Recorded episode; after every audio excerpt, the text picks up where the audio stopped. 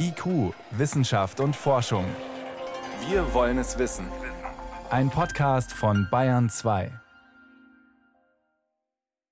Kann man sich gegen Mücken impfen lassen? Das ist gleich eines unserer Themen.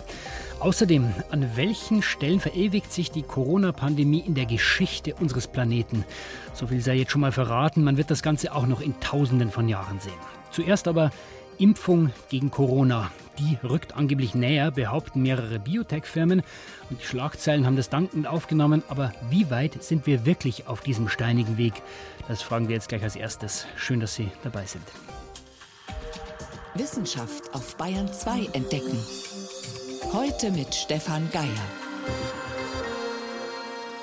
Es ist ein wissenschaftlicher Wettlauf. Wer entwickelt als erster einen Impfstoff gegen das Coronavirus? Glaubt man den Meldungen der letzten Tage, dann ist es ein Kopf-an-Kopf-Rennen, vor allem zwischen chinesischen und britischen Biotech-Firmen. Jetzt hat auch eine deutsche Firma den Finger gehoben und sagt, hey, wir sind auch schon so weit und es gibt noch viele andere, die daran arbeiten. Den Gewinnern des Wettlaufs, denen winkt ein Milliardengeschäft. Wir wollen jetzt mal einen Schritt zurücktreten, weg von diesen hoffnungmachenden, teils ziemlich reißerischen Meldungen. Mein Kollege Volkert Wildermuth beobachtet die Entwicklung für uns. Volkert, auch die Weltgesundheitsorganisation verbreitet ja Optimismus bezüglich Impfung gegen Covid-19. Dürfen wir uns jetzt schon freuen? Also für Freuen ist es wirklich noch ein bisschen früh. Es gibt Grund für Optimismus, das ist richtig. Es sind jetzt eine ganze Reihe Studien, die schon am Menschen sind, mit Impfstoffen gelaufen. Die haben gezeigt, die Impfstoffe sind tatsächlich in der Lage, das zu machen, was sie sollen. Erstmal nämlich die Bildung von Antikörpern anzuregen, die Bildung von Gedächtniszellen, von T-Zellen anzuregen. Also Soweit funktioniert es, aber die entscheidende Frage, die lautet natürlich, reicht diese Immunantwort auch dann, um vor einer möglichen Infektion zu schützen? Und das wird man erst erfahren in diesen großen Phase 3 Studien, die jetzt gerade erst beginnen. Und da wird es noch ein paar Monate dauern, bis da auch verlässliche Daten da sind. Antikörper, Immunantwort. Schauen wir uns mal die verschiedenen Ansätze an. Wo stehen wir denn an den verschiedenen Stellen da bei der Impfstoffentwicklung? Also das Gute ist erstmal, es gibt ganz verschiedene Typen von Impfstoffen und die sind alle auch schon ziemlich weit. Also da gibt es den klassischen Impfstoff. Das ist im Grunde dieses SARS-CoV-2-Virus. Das hat man inaktiviert. Das ist der Ansatz, den Sinovac in China gefahren ist und in der Zwischenzeit zwei weitere chinesische Unternehmen. Das ist sozusagen der klassische mhm. Ansatz. Mhm. Dann gibt es ein zweites und im Moment besonders prominent vertretene Ansatz, der ist von der Universität Oxford entwickelt worden und vom Pharmaunternehmen AstraZeneca wird es auf den Markt gebracht. Das sind im Grunde Schnupfenviren von Schimpansen. Die können sich auch bei uns nicht vermehren, aber die bringen ein Gen dieses Coronavirus, das man ihnen eingebaut hat, in unseren Körpern, unsere eigenen Zellen, bilden dann das Protein und das erkennt das Immunsystem als fremd und legt deshalb mit einer Immunantwort los. Also das ist der zweite Ansatz. Und der dritte Ansatz, der ist jetzt ganz neu, das ist der, den diese deutschen Unternehmen CureVac, BioNTech fahren, auch das US-Unternehmen Moderna, die geben sogar nur die Erbinformation dieses Virus, nur RNA in diesem Fall bei uns rein. Die wird von unseren menschlichen Muskelzellen aufgenommen und regt dann eben auch die Bildung dieser Vireneiweiße an. Auch das ist ein neuer Ansatz, der jetzt erste Erfolge zeigt. Also ganz unterschiedliche Herangehensweisen. Gehen wir mal davon aus, eins von denen geht in die richtige Richtung. An welchen Stellen wird es denn noch knifflig und wo lauern Enttäuschungen? Also man muss so ein paar Risiken im Auge behalten. Also erstmal, das ist jetzt ja ein kleinen Gruppen von Patienten, zum Teil waren das nur 24, zum Teil sind es schon etliche hundert gewesen. Da hat man vor allem nach Nebenwirkungen geguckt. Oder ist es schon so, dass diese Impfstoffe doch so eine Art Grippesymptome machen? Also mhm. man kriegt zum Beispiel Kopfschmerzen, man hat mal einen Tag Fieber, fühlt sich schlapp und so. Also das ist natürlich eine Sache, die man beobachten muss. Wenn das jetzt breit angewendet wird, treten mehr Nebenwirkungen auf. Aber das Entscheidende ist, wird diese Immunantwort ausreichen, um das Virus tatsächlich abzuwehren? Und diese Frage, die lässt sich eben nicht am Reißbrett beantworten, sondern nur in diesen großen Studien. Und die finden dann eben vor allem auch in Brasilien, in Südafrika statt. Denn dort ist das Virus ja gerade sehr aktiv. Das heißt, dort stecken sich Leute tatsächlich an.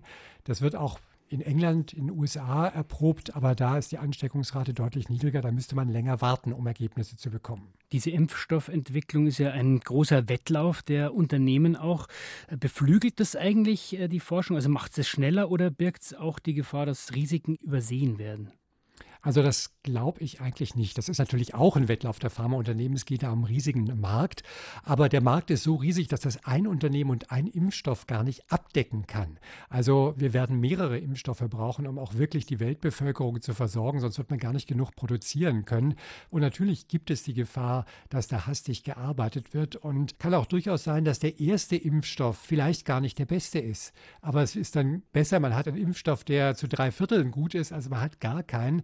Und wenn es dann noch einen besseren Impfstoff gibt, dann wird er später zugelassen und dann auch noch eine ganz große Rolle spielen. Kurzer Ausblick noch, Volker. Kann man mit diesen neuen Zwischenständen schon genauer sagen, bis wann wir mit einem Impfstoff rechnen können? Ende des Jahres wäre super, wenn das klappen würde, aber ich denke eher, dass wir wahrscheinlich Mitte nächsten Jahres dann wirklich einen Impfstoff haben, der auch breit verfügbar ist. Es kann sein, dass es eine vorläufige Zulassung gibt für besonders gefährdete Gruppen, zum Beispiel für das medizinische Personal und dass die breite Zulassung dann eben erst später kommt. Ein Impfstoff gegen Corona. Viele Firmen arbeiten mit bei diesem Wettlauf. Vielen Dank für diese Einordnungen, Volkert Wildermuth. Gerne.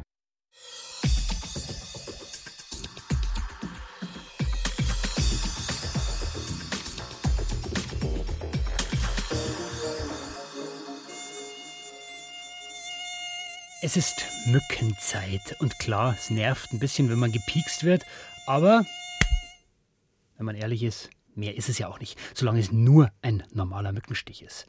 An anderen Stellen der Welt, da schaut es ganz anders aus. Da kann ein Mückenstich schnell mal lebensgefährlich werden, weil die Mücken gefährliche Krankheitserreger übertragen. Malaria, Denguefieber, Westnil oder Zika-Virus sind nur einige davon. Und der Klimawandel, der sorgt dafür, dass die Mücken, die diese Krankheiten übertragen, teilweise auch schon bei uns angekommen sind.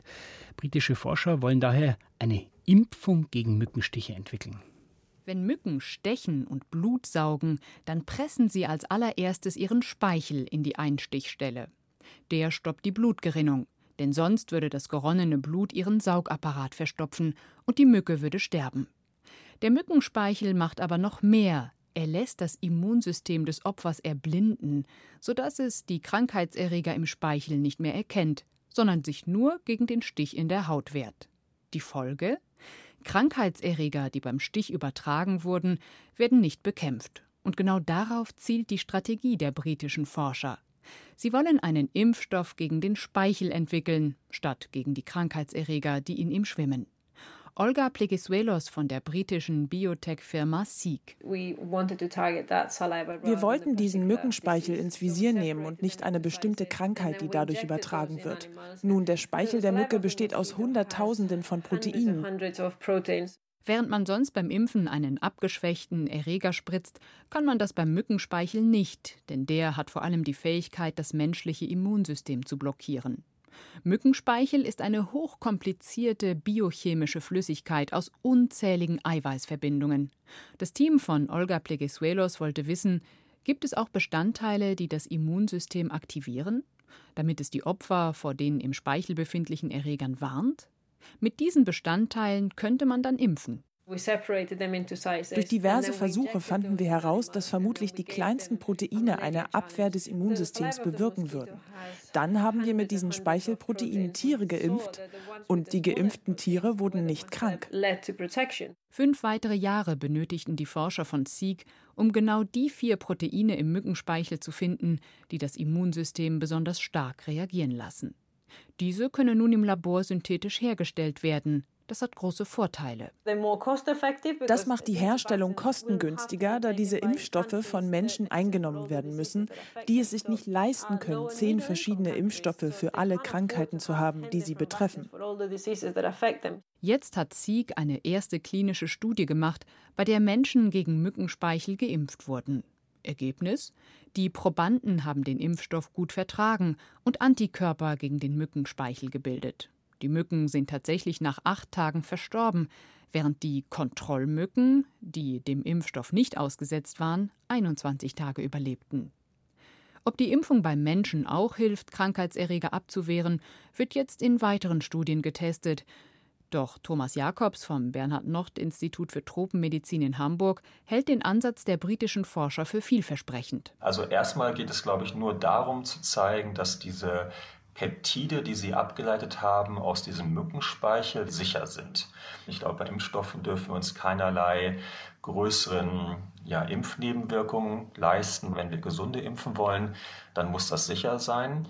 Ich denke, da muss man sicherlich nochmal eine Folgestudie machen. Aber ansonsten würde ich denken, ist das auf jeden Fall der richtige Weg, ja. Jetzt müssen die Wissenschaftler von Sieg noch eine Phase-2-Studie durchführen, bei der tatsächlich geimpfte Probanden von einer Mücke gestochen werden, die mit einer milden Form von Malaria infiziert ist. Falls die ebenfalls erfolgreich verläuft, muss der Impfstoff noch einmal mit 1000 Probanden und danach mit mehreren tausend im freien Feld getestet werden. Es sind also noch ein paar wichtige Schritte zu gehen, aber dann könnte der Impfstoff gegen gefährliche, von Mücken übertragene Krankheiten tatsächlich auf den Markt kommen. Ein Beitrag war das von Gabi Schlag und Benno Wenz. Es ist 18.16 Uhr, Sie hören Bayern 2. IQ, Wissenschaft und Forschung gibt es auch im Internet. Als Podcast unter bayern2.de. Insekten, die Krankheiten übertragen, wie gerade gehört, oder vielleicht sogar ganze Ernten vernichten, die werden heute in der Regel mit Gift bekämpft, mit Insektiziden. Das mag helfen, bringt aber Probleme. Auch nützliche Insekten sterben und die Umwelt wird belastet und außerdem lässt die Wirkung natürlich schnell wieder nach. Eine andere Idee ist es, wir könnten doch eigentlich Insekten auch gentechnisch verändern, also das Erbgut manipulieren und zwar so, dass die nicht mehr gefährlich sind oder sich nicht mehr vermehren. Das klingt schon nach einem ziemlich massiven Eingriff in die Natur und trotzdem, manche Forscher, die denken sogar schon weiter. Die wollen erreichen, dass sich solche gentechnischen Veränderungen in jedem Fall vererben, sprich, sie wollen den Turbo einschalten. Gene Drive heißt dieser Turbo. Das gibt es momentan nur als Idee und im Labor, aber Gene Drive ist sehr umstritten, weil man einfach nur schwer abschätzen kann, welche langfristigen Auswirkungen das in der Natur hätte. Wie riskant ist es also? Renate L. berichtet. Olivenfliegen sind die größten Schädlinge im Olivenanbau. Ihre Larven zerfressen die Früchte. Deshalb gibt es Überlegungen, sie mit einem sogenannten Gene Drive zu bekämpfen. Die Idee, Forscher verändern die Fliegen gentechnisch im Labor, sodass sie unschädlich oder unfruchtbar werden, und diese Veränderung statten sie außerdem noch mit einem Gene Drive aus, einer eingebauten Vorfahrt bei der Vererbung. Dann werden die Fliegen freigesetzt und vererben diese Eigenschaft an sämtliche Nachkommen. Johannes Fries vom Institut für Sicherheits- und Risikowissenschaften der Universität für Bodenkultur in Wien hat am Computer simuliert, was dann passieren könnte. Ungeachtet davon, wie viele Informationen einem bei der Konstruktion eines Modells zur Verfügung stehen, man kommt immer wieder an Punkten an, wo das gesicherte Wissen knapp wird und man Annahmen treffen muss. Denn letztlich handelt es sich bei der Freisetzung eines Gene Drives um etwas noch nie Dagewesenes. Annahmen wären in diesem Fall zum Beispiel, wie weit sich die Fliegen im Sommer ausbreiten und wie intensiv sie ihre Gene mit benachbarten Populationen austauschen. Als besonders wichtig erwies sich der Winter, wenn der Bestand sehr klein wird und einen sogenannten Flaschenhals oder Bottleneck durchläuft.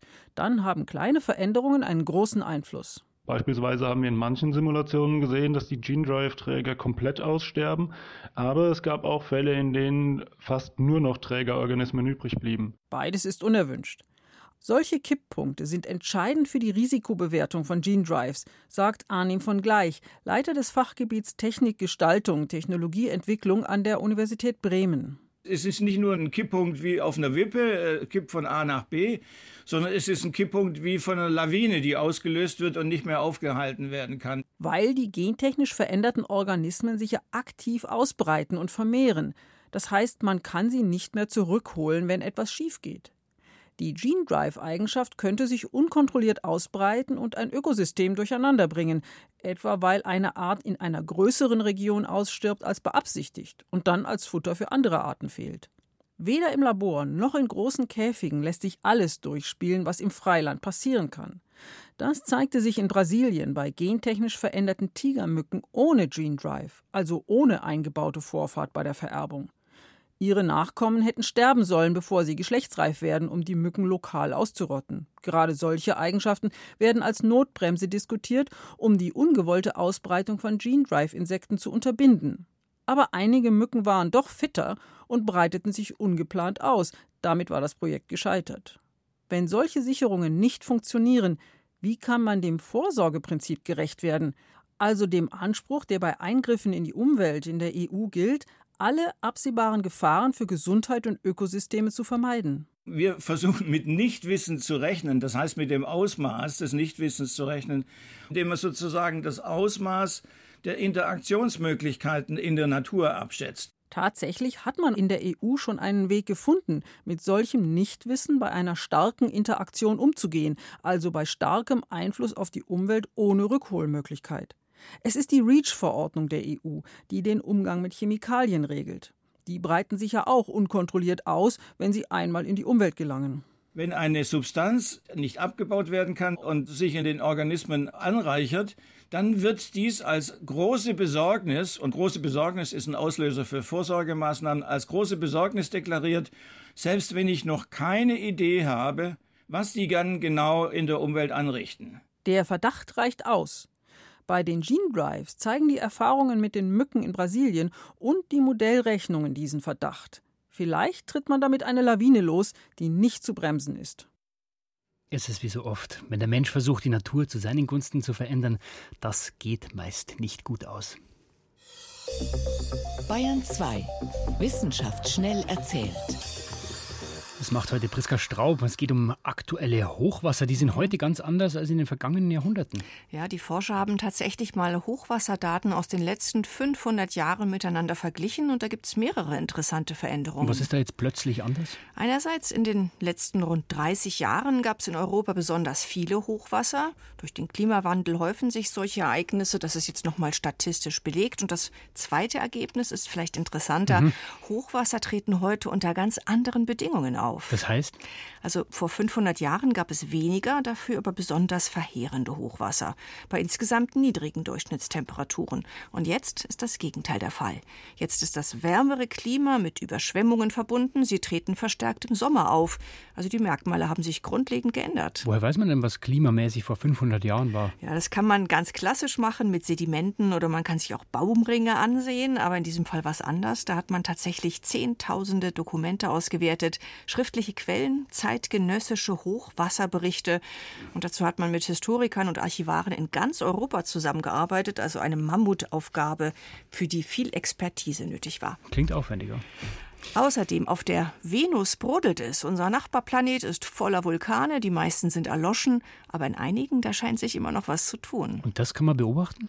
Ja, direkt kann man nicht auf die Venus gucken, weil die Atmosphäre so dicht ist. Die Oberfläche hat nämlich viele hundert Grad und flüssiges Magma direkt unter der Oberfläche.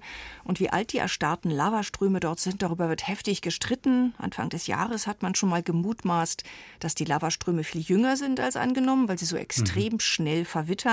Und die aktuellen Ergebnisse, die gehen jetzt in dieselbe Richtung. Es ist nämlich gelungen, mit einer 3D-Simulationsstudie nachzustellen, wie diese bizarren Formationen entstanden sein könnten. Und man hat ein paar Dutzend Strukturen ausgemacht, die offenbar vor kurzem noch in Aktion waren. Die Venus ist höchstwahrscheinlich ein immer noch aktiver Himmelskörper. Außerdem geht es um eine brisante Frage. Gibt es in den Gehirnen von Männern und Frauen Unterschiede oder sind wir biologisch prinzipiell alle gleich? Das wird ja immer wieder diskutiert, aber jetzt weiß man es. Letztlich ist man so schlau wie zuvor. Es ist immer noch hoch umstritten, ob es männliche und weibliche Gehirne gibt. Mal schlägt das Pendel in die eine, dann in die andere Richtung. Eine neue Studie gab es jetzt und die hat sich das Volumen in einzelnen Gehirnregionen genauer angesehen okay. mit Hirnscans. Und da hat man tatsächlich Unterschiede gefunden. Bei Männern gibt es mehr sogenannte graue Hirnsubstanz in Bereichen, die mit Objekterkennung oder der Verarbeitung von Gesichtern zu tun haben. Bei Frauen sind es die Bereiche, die mit Verarbeitung von Konflikten zu tun haben oder der Impulskontrolle. Und diese Unterschiede sind zumindest zum Teil angeboren, sagen die Experten. Und was heißt das jetzt für uns, für den Unterschied Mann-Frau? Ja, letztlich erstmal noch gar nichts. Das ist ein rein anatomischer Vergleich. Mit Funktion oder Hirnleistung hat das erstmal gar nichts zu tun. Also wenig Futter für banale Spekulationen. Kurzmeldungen von Priska Straub. Toll.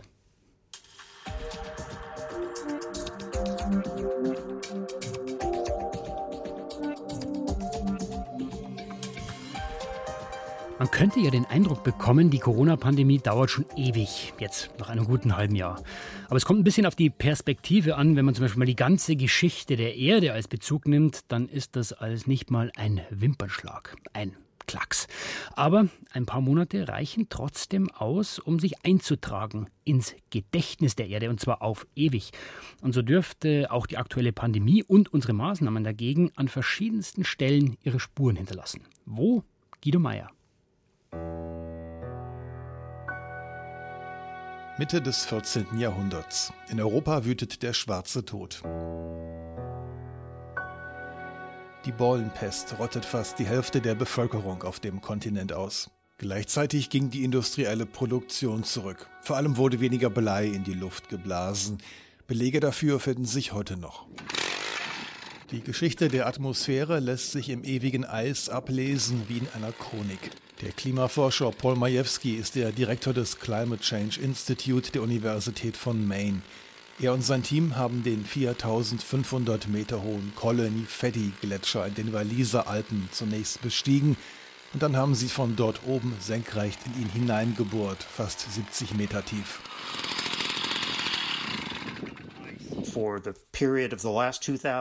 Während der vergangenen 2000 Jahre gab es stets hohe Bleiwerte in der Atmosphäre. Um 1350 kam es jedoch zu einem starken Rückgang der Bleikonzentration. Sie sank fast auf Null. Das war genau zur Hochzeit der Pestepidemie. Damals war die Wirtschaft zum Stillstand gekommen. Genau das werden wir wahrscheinlich in 100 Jahren als Folge der Covid-19-Pandemie feststellen. Die Pest, die spanische Grippe, Tschernobyl und der 11. September, all diese Ereignisse haben dazu geführt, dass sich die industrielle Produktion verlangsamt hat. Und damit sind weniger Schwebeteilchen in die Luft gelangt. Irgendwann lagern sich diese Aerosole auf dem Boden ab, dann bleiben sie im ewigen Eis konserviert. So können Paläoklimatologen in Eisbohrkernen lesen wie in einem Jahrbuch der Erdatmosphäre. Aber das ewige Eis ist nur einer der Zeitzeugen unseres Planeten. Eines der auffälligsten Überbleibsel der Corona-Krise wird künftig eine Schicht aus Plastik sein, aus Überresten von Handschuhen und Masken. Sie werden eine Sedimentschicht in Seen bilden, in Flüssen und natürlich in den Ozeanen. Kim Cobb ist die Direktorin des Global Change Program des Georgia Institute of Technology in Atlanta.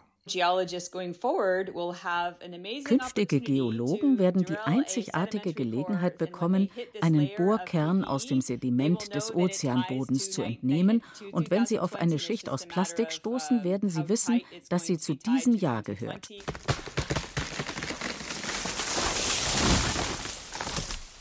Und eine dritte Art von Zeitzeugen macht sich derzeit daran, der Nachwelt für immer von Covid-19 zu erzählen. Bäume.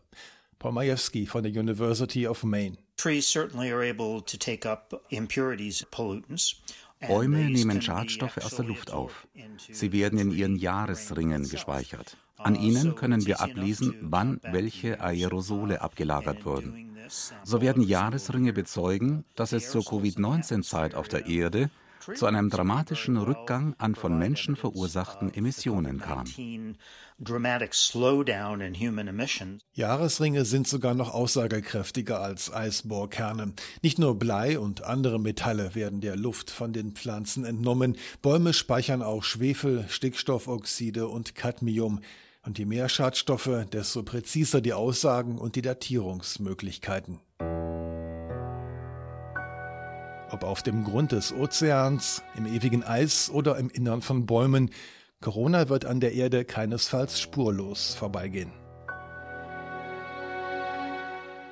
Unsere Nachfahren werden also noch in vielen hundert Jahren die Spuren unserer Maßnahmen gegen die Pandemie finden. Soweit unser Angebot von IQ für heute. Am Mikrofon war Stefan Geier.